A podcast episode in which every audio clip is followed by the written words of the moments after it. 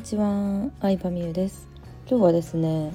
主人との話をしようかなと思うんですけど、えー、まあ、主人とはペアーズというアプリで出会ったんですけどそっから LINE を交換して今日までの LINE のトークっていうのが今も残ってるんですね。一回も私たち、まあ喧嘩をしてブロックしたりトークを削除したことがないからその LINE の中にもう今までの全ての奇跡が詰まってるなっていうのを思い出してこの間さ出会った2015年の7月かなのトークからずっと見返してたんですよ。もうめちゃくちゃ長すぎるからあのそんな全部は見てないんですけどうんでそう2015年7月に LINE を交換してご飯行ってでそっからまあ付き合ったりとか2010どれぐらいかな？2016年の12月ぐらいに結婚してるんかな。うんですね。だから出会って1年1年半ぐらいかな。うんなんですけどなんかもう見返してたらすごいなんか撫でてきちゃいました。ねいろんなとこ行ったりなんかいろんな話したり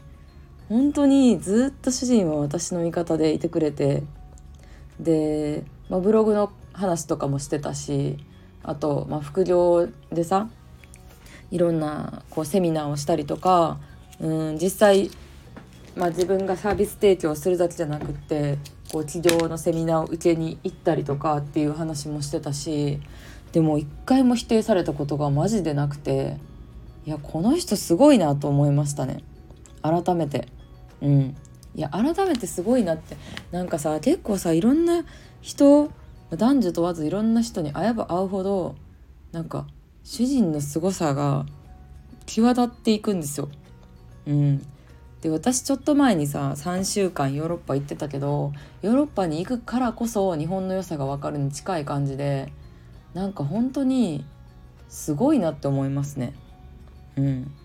でその時はお互いさ普通の会社員同士やったから会社員同士で結婚すると同時に私が会社を辞めてその後も主人も仕事を辞めて一緒にまあ起業するっていう流れなんですけどなんかね別になんかもう全然未来なんか分からんわけよ。私はまだ副業してたことをきっかけに起業してるから、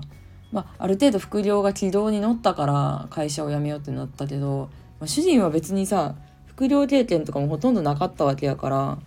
なんかうまくいく保証とかも何もなかったけど何もなかったのにその時の私たちはもうなんか未来に希望しか感じてなかったね謎に。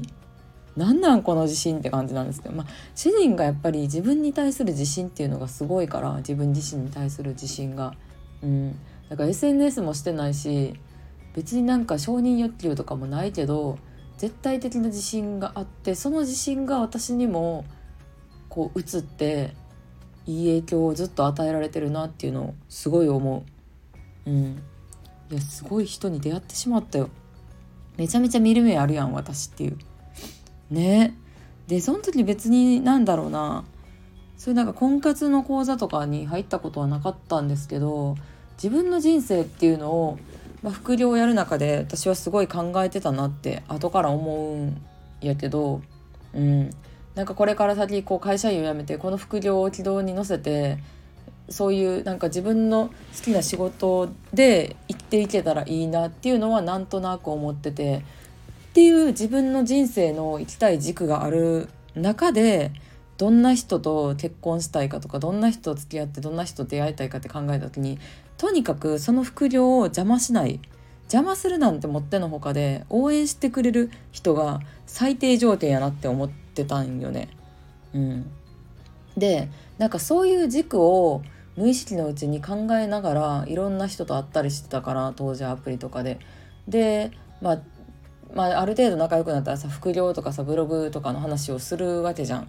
うん、でその時そう主人と出会った時出会ってしばらくした時は副業多分10万20万ぐらい稼いでたよね。その時に私の手取りが16万とか20万弱ぐらいだったからまあ普通にあの副収入合わせた40万弱ぐらいあるって感じ。まあすごいじゃんでも。そんな人さなかなかいいひんし今ほど当時副業に理解がまだまだなかったからさ、うん、でそれでなんか尊敬してくれたってのもあると思うんやけどそういうなんか副業を応援してくれる人っていう軸で考えていろんな人と話してたらやっぱこう副業とかブログっていう話をした時にあからさまに嫌悪感を出す人もいるわけ。うん、大丈夫なんとか会社にバレてへんのとかちゃんと確定申告してるとかさなんかもういらん心配をしてくる人とかさなんかちょっとさ悔しいからって女に負けて悔しいからってなんか負け惜しみ感をあからさまに表情で出してくる人とかもいたわけその中で主人だけはなんか普通に「えめっちゃすごいやん」って純粋に応援してくれたしでその応援する気持ちは今もずっと変わってないしなんかほんまになんやろうな自分結局なんか自分に対する自信っていうのがあるし自分大好きやから他人のことを純粋に応援できる人ってそういう人なんやなっていうのをすごい思ったね。